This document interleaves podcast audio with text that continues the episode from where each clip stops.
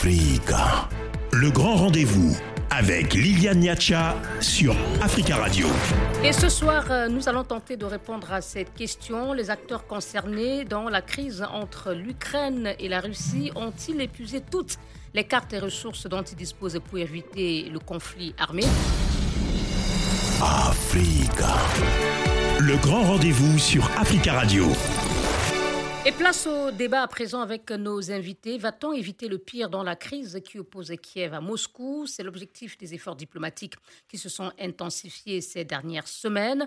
Mais ce matin, le chef de la diplomatie française a déclaré que l'invasion de l'Ukraine par la Russie est imminente. Selon lui, toutes les conditions sont réunies pour un conflit armé. Alors, faut-il considérer que les acteurs concernés ont épuisé toutes les cartes et ressources dont ils disposent pour éviter un conflit armé La guerre, si elle a lieu, va-t-elle régler toutes les tensions et crispations aujourd'hui observées autour de l'Ukraine? Pour en débattre, nous avons trois invités avec nous.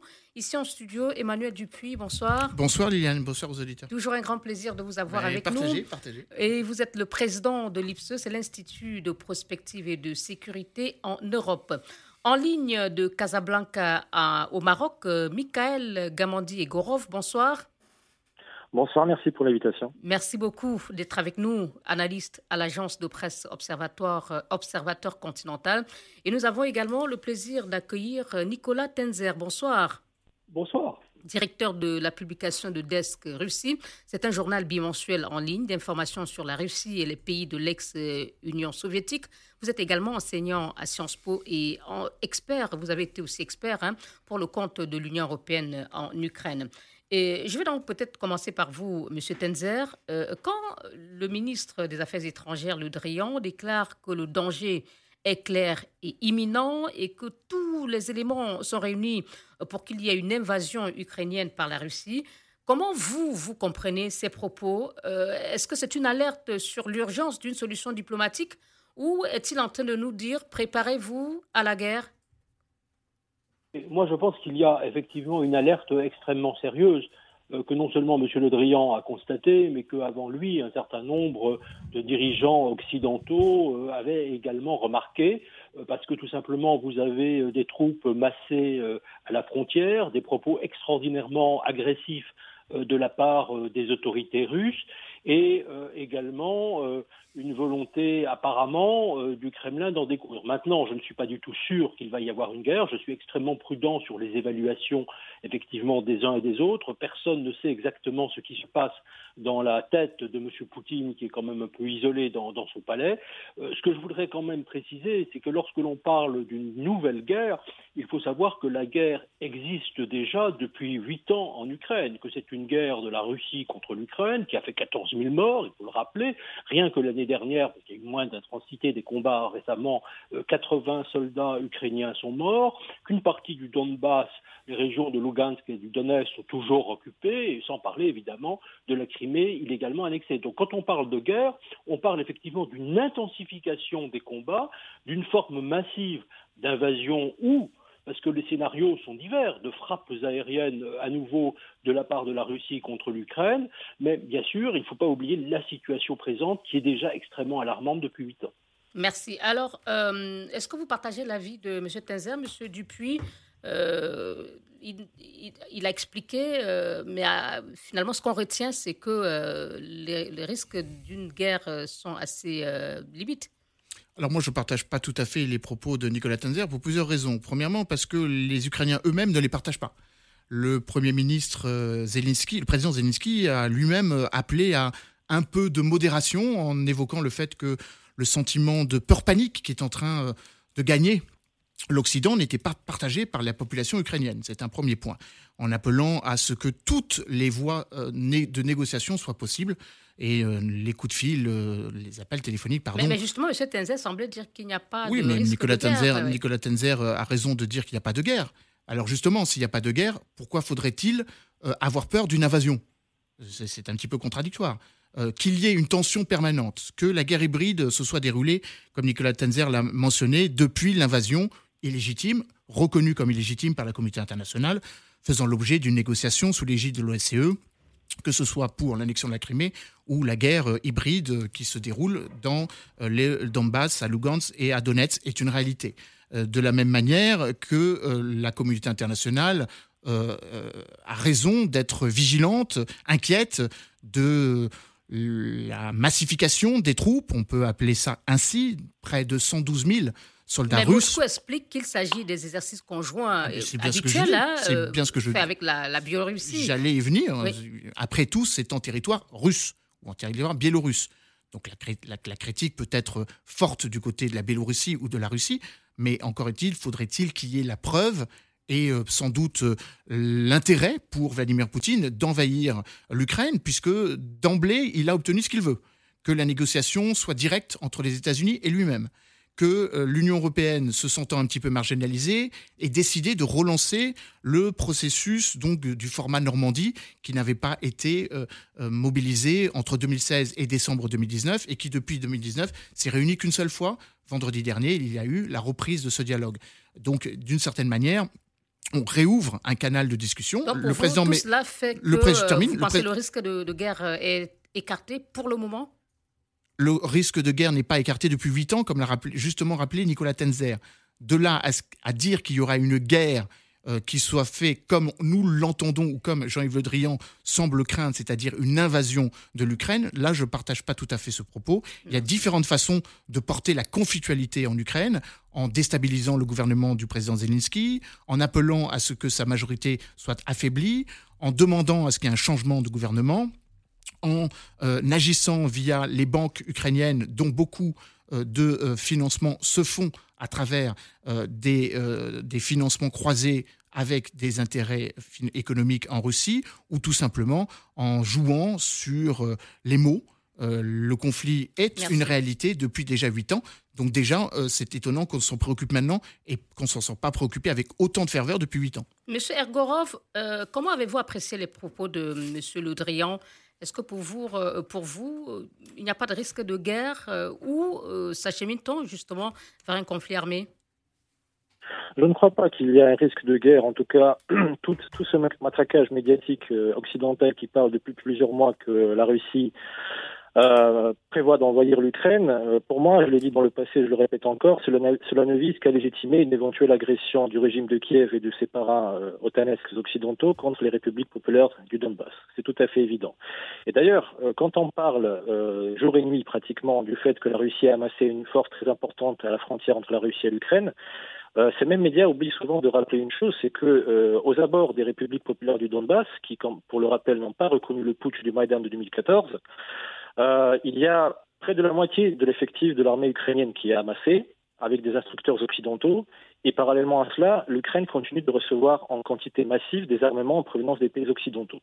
Donc ça, c'est des points que souvent on oublie de rappeler dans les médias occidentaux.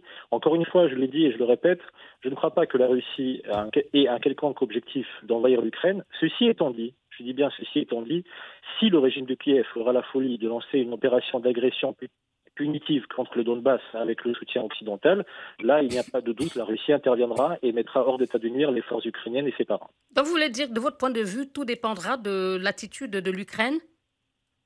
Peut-être pas tellement de l'Ukraine, mais surtout de ses parrains occidentaux et de l'OTAN. Mais parce que vous venez d'affirmer que euh, si l'Ukraine attaque le Donbass, vous, vous allez réagir. Bien sûr, mais encore une fois, euh, M. Dupuis l'a bien dit tout à l'heure, on a l'impression qu'aujourd'hui, du côté ukrainien, même si la, la rhétorique est toujours agressive vis-à-vis de la Russie, il y a une, euh, certains, il y a, du côté ukrainien, du côté du régime de Kiev, mais il y a aussi pas mal de représentants qui aujourd'hui semblent au contraire aller dans le sens de l'apaisement. À la différence des parrains occidentaux de l'Ukraine qui, au contraire, veulent maintenir cet état d'hystérie en, en continuant à répéter que l'invasion russe serait prétendument imminente, que la Russie va envahir l'Ukraine et ainsi de suite. Donc euh, oui, je pense qu'aujourd'hui, c'est pas tellement de Kiev qu'il s'agit, mais be- beaucoup plus de ses parrains et de ses soutiens occidentaux. Merci. Sur ce, on va marquer une pause pour, pour ne pas avoir à vous interrompre. euh, Monsieur Tenzer, vous prendrez la parole juste après cette euh, petite pause. À tout de suite. Africa. Le grand rendez-vous avec Liliane Niacha sur Africa Radio. Ukraine euh, et Russie, peut-on encore éviter le pire? Nous en parlons dans votre euh, émission ce soir avec euh, trois invités. Michael Gamandi Ergorov, analyste à l'agence de presse Observateur Continental, il est en ligne de Casablanca.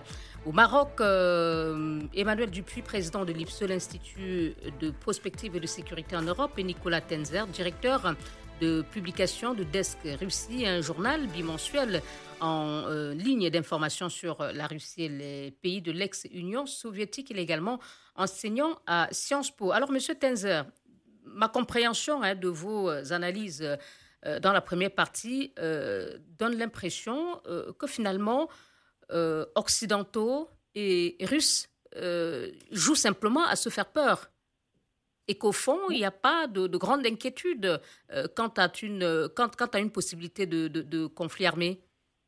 Écoutez, encore une fois, euh, je crois qu'il faut d'abord rappeler que le conflit armé, il existe bien, euh, déjà. Ben, sous la forme qu'on connaît, c'est-à-dire l'invasion de, de, l'Ukraine qui déclencherait une réponse des Occidentaux, comme ils le disent. Voilà, l'Ukraine est toujours occupée, est toujours occupée par les forces russes, et je crois d'ailleurs qu'aujourd'hui, le premier objectif des pays libres, démocratiques, c'est de libérer l'Ukraine, de libérer les régions qui sont occupées, que ce soit la Crimée ou les régions euh, du Donbass euh, qui sont occupées, c'est-à-dire Donetsk et Lugansk. Ça, il faut quand même le rappeler. Deuxièmement, effectivement, on ne sait pas s'il va y avoir une invasion massive des forces russes, sous quelle forme, évidemment, ceci va arriver. Ce qui est certain, c'est qu'il y a une pression euh, de plus en plus forte de la Russie qui ne souhaite pas que euh, l'Ukraine connaisse un développement euh, harmonieux, prospère, puisse un jour rejoindre l'Europe, je ne parle même pas de l'OTAN ici, et il y a une volonté de garder en quelque sorte l'Ukraine dans la sphère d'influence de la Russie, ce qui n'est absolument pas acceptable. Mais est-ce que ce n'est pas ce que au juste cherchent aussi les Occidentaux? Au nom de quoi les Occidentaux veulent-ils libérer, selon eux, selon le mot, l'Ukraine oui. Parce que même au niveau de la classe politique française aussi, il y a certains acteurs euh, de l'opposition que j'ai entendus euh, qui disent que mais pourquoi l'Europe, et notamment la France, veut-elle se mener du, mêler d'une guerre qui ne la concerne pas? Alors, ce n'est pas d'une guerre, c'est-à-dire que, ou bien effectivement on considère que la question des libertés fondamentales, des droits de l'homme, de l'autodétermination du, des peuples sont absolument fondamentales, ce que personnellement je crois. C'est-à-dire qu'il ne doit pas y avoir de zone d'influence imposée par la force, contre d'autres pays. Et quand un peuple déclare qu'il veut être libre, qu'il veut s'émanciper d'une tutelle quelconque, qu'il veut choisir ses alliances, que ce soit l'Union européenne ou que ce soit l'OTAN ou quelque autre alliance, il faut le laisser libre. Je crois que ce sont des principes tout à fait fondamentaux. Et là, on assiste à un révisionnisme de la part du pouvoir au Kremlin. Je parle toujours du Kremlin ou du régime russe ou du régime de Poutine et pas de la Russie, parce que ce n'est pas la Russie qui est en cause, c'est le régime. On a un régime de plus en plus oppressif. On a un régime qui commet des crimes de guerre, que ce soit d'ailleurs en Afrique avec Wagner, que ce soit en Syrie avec des crimes massifs. Je rappellerai toujours que le régime russe a tué plus de civils syriens que même Daesh. Euh, qu'il y a également des prisons secrètes dans la région euh, du Donbass où on torture, où on opprime. Je crois que c'est un devoir fondamental des pays libres, qu'ils soient d'ailleurs occidentaux ou pas occidentaux, de laisser ces peuples s'exprimer et se libérer je crois que ça, c'est vraiment un devoir fondamental. Alors, on peut évidemment ne pas partager cet avis ou cette opinion, mais personnellement, je considère que c'est vraiment notre devoir. C'est pour ça que nous devons aller au, au secours de l'Ukraine, nous devons soutenir l'Ukraine, nous devons essayer de faire en sorte qu'elle puisse se libérer, si possible par la diplomatie, par des pressions, euh, des sanctions certainement beaucoup plus fortes à l'encontre du premier cercle d'oligarques autour de M. Poutine. Ça, je crois que c'est véritablement un devoir que nous avons. Merci. Mais ça, c'est une prise de position, parce que sinon, on va avoir l'impression que M. Poutine, comme il l'a eu depuis 22 ans, aura toujours le champ libre. Regardez, Merci, M. Tenzer. de la Géorgie sont toujours occupés. Merci, M. Euh, Tenzer. Alors, M.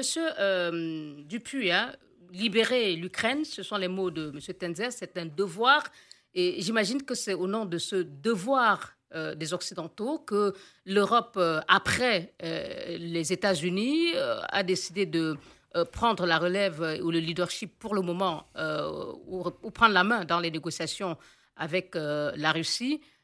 Où en sont justement ces efforts rencontre ou, échange téléphonique pendant une heure entre Emmanuel Macron et Vladimir Poutine?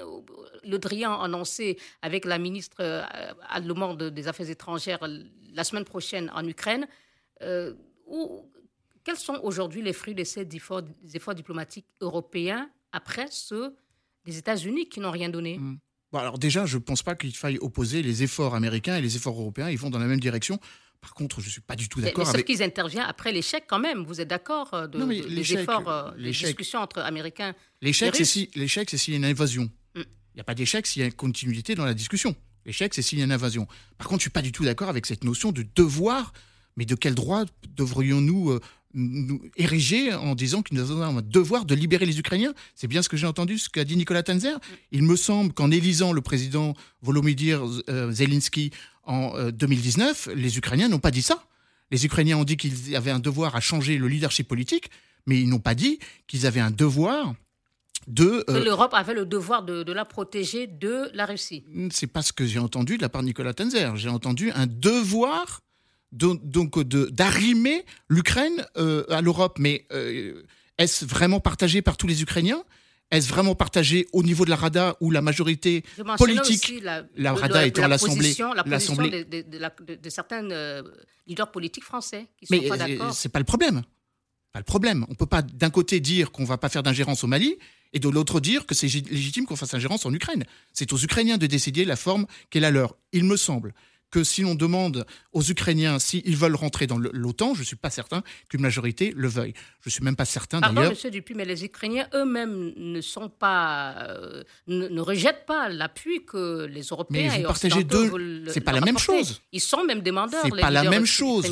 C'est pas la même chose. Un soutien est passé à une sorte de de, comment dire de soumission ou une sorte de, de légitimité comme quoi le seul la seule façon de libérer l'Ukraine ce serait la faire adhérer à l'Union européenne à l'OTAN me semble un point de vue que je ne peux pas partager. Par contre, c'est vrai que dans la situation qui est la leur, je rappelle que l'armée ukrainienne c'est à peu près 1 million, 1 million et 113 000 hommes, mais enfin, quand même avec 900 000 réservistes. En fait, l'armée ukrainienne, c'est pas plus de 200 000 hommes, quand l'armée russe, c'est 3 millions de soldats, dont un million donc, de, euh, de, soldats d'actifs. Donc forcément, il y a un hiatus, il y a une dissymétrie ou un, caractère asymétrique évidemment entre les deux, et l'Ukraine ne peut pas se défendre toute seule. C'est la raison pour laquelle un certain nombre de pays européens lui accordent un certain nombre d'armes défensives, comme vous le savez, le Parlement britannique et Ben Wallace, le ministre, de la Défense, euh, a confirmé l'envoi de missiles, enfin de, de, de, de capacité balistique anti Tandis que l'Allemagne a refusé dans...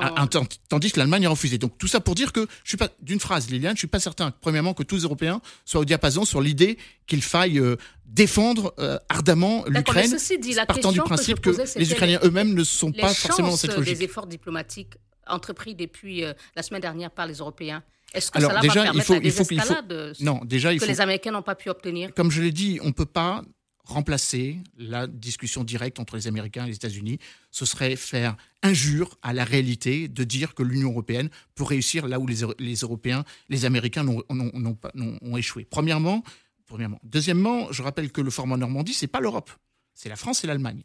Dans le cadre de l'OSCE, le protocole de, enfin la signature, donc le, protocole, oui, l'accord de Minsk, c'est pas un accord de Minsk, c'est le mémorandum de Minsk, voilà, le protocole Minsk, pardon, c'est évidemment entre la France, l'Allemagne, l'Ukraine et euh, la Russie sans les États-Unis. Donc on ne peut pas dire que la négociation avec les Américains a échoué. Il faut dire qu'elle est complémentaire et qu'accessoirement, d'une phrase, Sergei Lavrov a été très clair en disant que maintenant euh, la discussion devait se faire entre Joe Biden et Vladimir Poutine et non pas entre Blinken et lui discussion complémentaire, mais euh, dans les résultats, on ne sait pas s'il euh, y aura meilleur résultat que bah, Tant qu'il n'y a pas d'invasion, mm. c'est déjà un très bon résultat. Euh, Monsieur Igorov, comment réagissez vos propos de Monsieur Tenzer et la réponse de Monsieur Dupuis? Très franchement, ce qui a été dit par Nicolas Tenzer est quand même assez incroyable. C'est-à-dire qu'il y a plusieurs choses que j'aimerais noter. C'est que lorsque Nicolas Tenzer parle du respect de la souveraineté euh, ukrainienne. Où était le respect de cette souveraineté lors de la réalisation du putsch en 2014 dans le Maïdan, au moment où les chefs de diplomatie, notamment français et allemands, avaient donné au président reconnu par la communauté internationale Viktor Yanukovych des garanties sécuritaires et le lendemain applaudissait la réalisation du coup d'État où était le respect de cette souveraineté? Ça, c'est la première chose. Deuxième chose, lorsqu'il parle de développement harmonieux pour l'Ukraine, qu'il souhaite euh, soi-disant ardemment, peut-être qu'effectivement, il faudrait mettre la main dans la poche pour les Occidentaux, parce que jusqu'à maintenant, l'Ukraine ne fait que se plonger chaque jour un peu plus dans le pur marasme économique. L'Ukraine était déjà un État qui n'était pas très glorieux sur le plan économique, mais il y avait déjà une certaine croissance. Aujourd'hui, l'Ukraine fait tout simplement, tout simplement partie des deux pays les plus pauvres d'Europe. D'accord Et les, la seule chose que l'Occident a pu offrir à l'Ukraine jusqu'à maintenant, c'est de donner un régime sans visa pour avoir accès à une main-d'œuvre bon marché, qualifiée et pas du tout chère. Et c'est assez paradoxal aussi de demander, par exemple, à la Russie, qui est traitée tous les jours d'agresseur vis-à-vis de l'Ukraine, mais on lui demande en même temps de continuer à maintenir l'économie ukrainienne à flot en, payant les dividendes du transit de gaz russe à destination de l'Union européenne. En ce qui concerne la Crimée, euh, je pense que tout a été très clair et ça a été décidé en 2014, la Crimée comme le Donbass ont refusé les résultats de ce coup d'État orchestré et soutenu par l'Occident. Euh, je ne sais pas si M. Tenzer un jour a mis les pieds euh, en Crimée, moi en tout cas j'ai été, et je connais parfaitement les sentiments qui y règnent. Et les sentiments sont sans équivoque. L'écrasante majorité des Criméens, pas seulement des Russes, mais aussi des Ukrainiens, des Tatars du Crimée, des Grecs, des Biélorusses, des Caraïbes, des peuples de souche du Crimée, euh, soutiennent très largement dans l'écrasante majorité, le choix qui a été fait de rallier la Russie. Et dernier point, en parlant des crimes qui auraient été soi-disant commis par la Russie, M. Tenzer, qui est un grand admirateur de l'OTAN, un grand défenseur de l'OTAN, euh, il faudrait rappeler que s'il y a bien une institution qui a commis les crimes les plus abominables dans l'histoire contemporaine du monde, c'est bien l'organisation qu'il défend. La Libye n'en est qu'un des exemples. L'un des pays les plus prospères et stables d'Afrique, qui est devenu synonyme de chaos, de racisme, d'immigration massive, et il n'y a tout simplement plus d'État. Voilà les résultats de la politique otanesque que Nicolas Tenzer défend. Merci, monsieur. Je voudrais quand même, avant de vous repasser la parole, monsieur Tenzer, que nous ne débattons pas de la politique étrangère de l'Europe euh, ou euh, de la Russie. Nous parlons bien des chances de, sortir, de, sortie diplomatique de la crise entre euh, l'Ukraine et la Russie. Ceci dit, Monsieur Tenzer, alors vous avez évoqué tout à l'heure ce devoir de l'Europe d'aider l'Ukraine. Euh, euh, mais l'Europe semble y aller en rang dispersé. Pendant qu'on cherche des solutions diplomatiques, le Premier ministre ukrainien, euh, hongrois, pardon, hongrois, rencontre Vladimir Poutine. L'Allemagne refuse de, donner des armes à l'Ukraine. Euh, cette Europe-là aujourd'hui, euh, qui en même temps prend euh, la relève des États-Unis pour essayer de trouver une solution diplomatique, est-ce qu'elle peut y arriver? Raison, je crois, de, pointer les divisions de l'Europe, euh, qui pour moi sont effectivement inquiétantes. Vous avez effectivement d'un côté la Hongrie, qui est devenue de plus en plus une, seule, une sorte de, cheval de Troie euh, de Moscou, bien évidemment. Euh, vous avez l'Italie aussi et, l'Allemagne, qui sont toujours dans une position extrêmement ambiguë, voilà, pour le moins, de, compromis, qui ont quand même des liens économiques assez forts. C'est qui fait les efforts de, ce qui fait les affaires de Moscou? Voilà, ce qui fait absolument, c'est-à-dire que les, silences euh, ou euh, le double discours, avec d'un côté on continue à commercer fortement avec la Russie, mais de l'autre on doit avoir une position ferme. Il faut le voir avec le gazoduc Nord Stream 2 en Allemagne, en particulier, qu'une partie du gouvernement. Mais est-ce que ce n'est pas du réalisme, Monsieur Tenze, quand on sait que si l'Europe euh, arrête d'approvisionner l'Europe en, gaz, ça, peut être un problème. Est-ce que ce n'est pas du réalisme de la part de ces pays européens Oui, mais là, c'est-à-dire que je pense qu'aujourd'hui, justement, il y a eu, et ça, ça va être très long euh, pour revenir dessus, je pense qu'il y a eu une très grande imprévoyance, pour le moins euh, de l'Europe, parfois, je pourrais même dire de, complicité, dans la mesure où nous nous sommes laissés mettre dans cette dépendance par rapport à la Russie. Euh, sur d'autres domaines, d'ailleurs, on est trop dépendant vis-à-vis de la Chine aussi, bien sûr. je crois que ça, c'est un véritable problème. Maintenant, vous avez une grande partie de l'Europe qui, a connu directement le pression du régime soviétique, qui est mieux alerté sur euh, la nature agressive de ce régime, notamment les pays d'Europe centrale et orientale, les pays baltes, un certain nombre de pays nordiques, qui ont une position ferme et d'alerte depuis très longtemps. Et puis vous avez la France, qui est entre les deux, alors qu'il poursuit, bien sûr, il faut l'encourager, des, efforts diplomatiques. Mais puisque vous Quelle chance de, succès de ces efforts diplomatiques, en quelques phrases Aujourd'hui, aujourd'hui le, vrai, le vrai problème, c'est que euh, les marges de négociation sont quand même extraordinairement étroites. À partir du moment euh, où le régime russe euh, souhaite garder son emprise sur une partie du Donbass qu'il ne veut pas, là-dessus je ne suis pas d'accord avec évidemment mes interlocuteurs sur plusieurs points. les Ukrainiens ont quand même très clairement démontré lors de la révolution de Biden qu'ils la faisaient au nom des valeurs européennes. une majorité aujourd'hui, ce qui n'était pas le cas d'ailleurs en 2013-2014, souhaite rejoindre l'OTAN. Euh, il y a évidemment, d'ailleurs, il faut rappeler d'ailleurs que même la Crimée, hein, déjà en 1991, a voté son rattachement euh, à l'Ukraine lors d'un vrai référendum. Pas du référendum sous les armes de 2014, qui était une mascarade évidente. Euh, Pardon, Monsieur je suis obligé de vous interrompre. On observe une pause obligatoire et on se retrouve pour conclure notre émission. Africa, le grand rendez-vous avec Liliane Niacha sur Africa Radio. Dernière partie de votre débat de ce soir sur les chances d'une solution euh, diplomatique euh, entre l'Ukraine et la Russie. Et nous en parlons avec Mikhail Gamandi-Egorov, analyste à l'agence de presse Observateur Continental à Rabat, Emmanuel Dupuis, président de l'Institut euh, de prospective et de sécurité en Europe IPSE, Nicolas Tenzer, directeur de publication de Desk Russie. Notre conclusion, messieurs, chacun aura deux minutes, s'il vous plaît.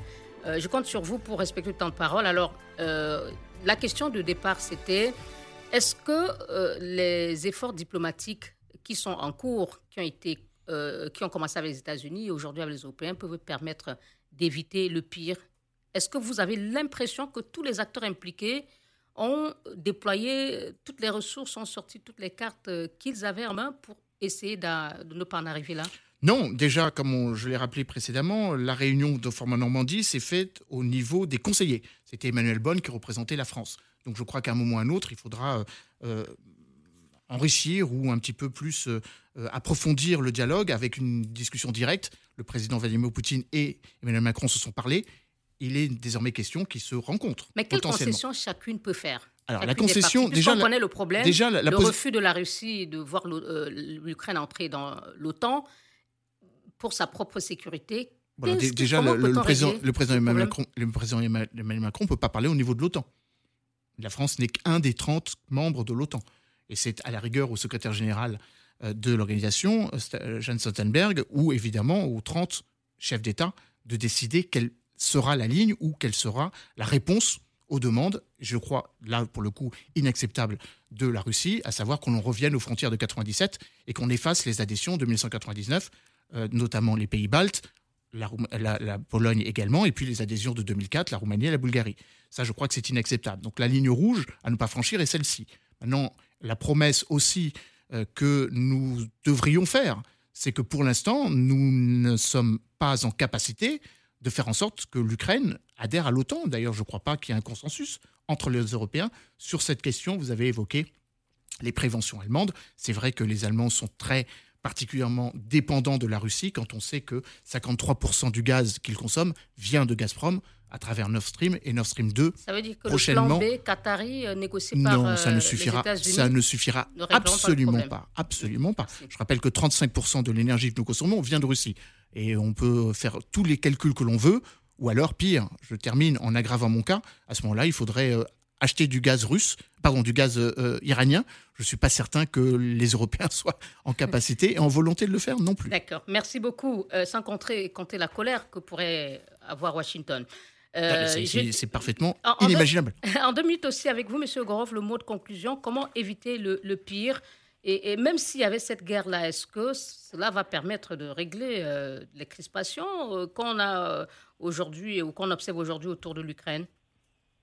Écoutez, moi je pense que euh, aujourd'hui le principal euh, pour les régimes occidentaux, c'est de dire à leur euh, au régime de Kiev, c'est de ne pas franchir la ligne rouge, à savoir lancer une, opération d'agression contre le Donbass et respecter les accords du Minsk. Si cela se fait, il n'y aura pas de guerre, c'est tout à fait évident. je pense que c'est le principal aujourd'hui à retenir. Le cas ukrainien est effectivement très complexe.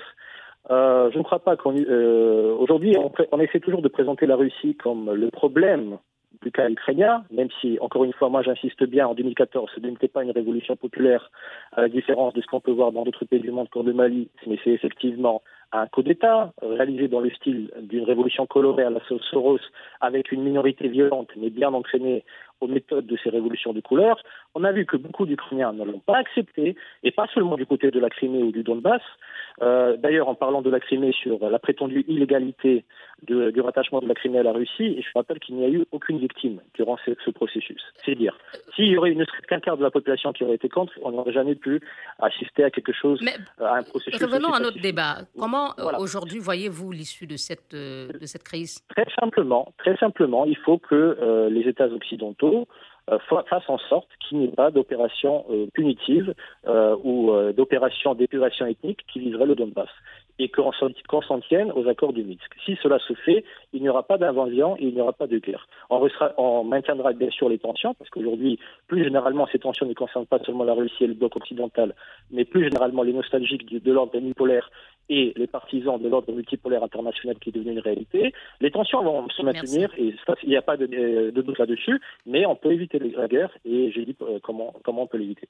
Monsieur Tenzer, votre mot de conclusion, comment voyez-vous euh, euh, la suite, est-ce qu'on peut éviter vraiment le, conflit? Et si oui, comment? Euh, alors, je, pense qu'on peut, on peut bien sûr éviter le conflit euh, dans l'immédiat, et je pense que c'est très bien de laisser la parole à la diplomatie, qu'elle soit évidemment celle de l'Europe, notamment de la France ou des États-Unis, les discussions au sein de l'OTAN. Je pense que c'est très bien.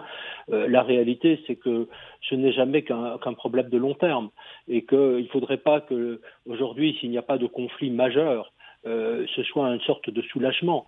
Euh, je crois que c'est la limite de la négociation. C'est-à-dire que nous ne pouvons pas entériner le fait, nous, occidentaux, euh, que le Donbass soit euh, de manière perpétuelle occupé ou que la Crimée soit de manière perpétuelle annexée. Ça, c'est quelque chose que nous ne pouvons pas. on a bien compris que la guerre que mènent les Occidentaux, c'est pour eux-mêmes, ce n'est pas vraiment pour l'Ukraine, quoi. Si j'ai bien compris. Quand même la population ukrainienne, c'est-à-dire que, contrairement à ce qui a été dit, une majorité de la population ukrainienne voudrait la fin de la guerre. Je, suis allé à peu près une quinzaine de fois en Ukraine. Tous les Ukrainiens que j'ai rencontrés, pas seulement à Kiev, mais dans beaucoup d'autres régions, souhaitent la fin de la guerre. Ils souhaitent avoir un pays libre, intègre, où il n'y ait pas cette menace. Quand même, 1,6 million de déplacés, 80 personnes tuées, c'est quelque chose d'horrible. Il y a toujours cette espèce d'épée de Damoclès. Et donc je crois que ce qu'on peut souhaiter, c'est une Ukraine rassemblée, souveraine, euh, intègre sur le plan territorial qui vive en paix. Je crois que ça, c'est vraiment nos efforts. Et donc évidemment, il faut euh, dissiper les nuages de la guerre, euh, mais il faut bien voir qu'aujourd'hui, la vraie question, c'est vraiment la libération complète de l'Ukraine. D'accord. Vous dites que, en tout cas, tous les trois, ce que je comprends, c'est que tout le monde souhaite qu'on n'en arrive pas au conflit armé. Euh, mais si jamais euh, on n'arrivait pas à cette solution euh, politique et qu'il y avait effectivement la guerre telle qu'on l'entend, est-ce que cela va résoudre le problème aujourd'hui qu'on retrouve autour de l'Ukraine, cet enjeu qu'il y a autour de l'Ukraine? Ben, Je pense que la guerre ne résout jamais rien. la guerre ne résout jamais rien. elle aggrave, c'est une catastrophe pour tout le monde. Mais euh, bien sûr, euh, aujourd'hui, je pense qu'il faut bien voir d'où vient cette menace de guerre, pas seulement là.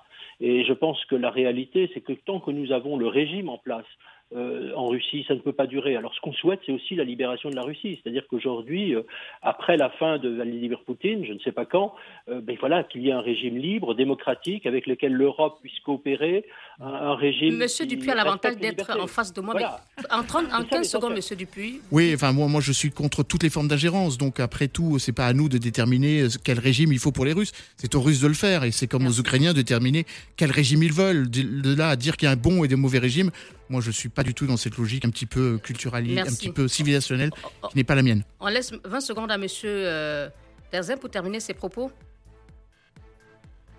Allô? Oui Oui, ben, terminez vos propos, s'il vous plaît. Oui, pardon, voilà. C'est-à-dire que moi, je pense qu'effectivement, ce qui est important, c'est d'avoir des pays où les peuples soient libres, c'est-à-dire où il y ait des élections démocratiques. Il y en a une Ukraine. D'ailleurs, il faut voir que l'Ukraine a changé régulièrement de président. Ce n'est pas le cas de la Russie. Combien de présidents en Ukraine et combien en Russie depuis 2000 je crois que le calcul montre effectivement que vous avez un régime démocratique d'un côté et un régime qui ne l'est pas de l'autre. Merci Nicolas Tenzer, directeur de publication de Desk Russie, journal bimensuel en ligne d'information sur la Russie et les pays de l'ex-URSS. Vous êtes également enseignant à Sciences Po. Merci à vous, euh, Mikhail Gamandi Egorov, analyste à l'agence de presse euh, Observateur euh, Continental, observateur russe. Merci Emmanuel Dupuis, président de l'IPSE ici en France. Bonsoir.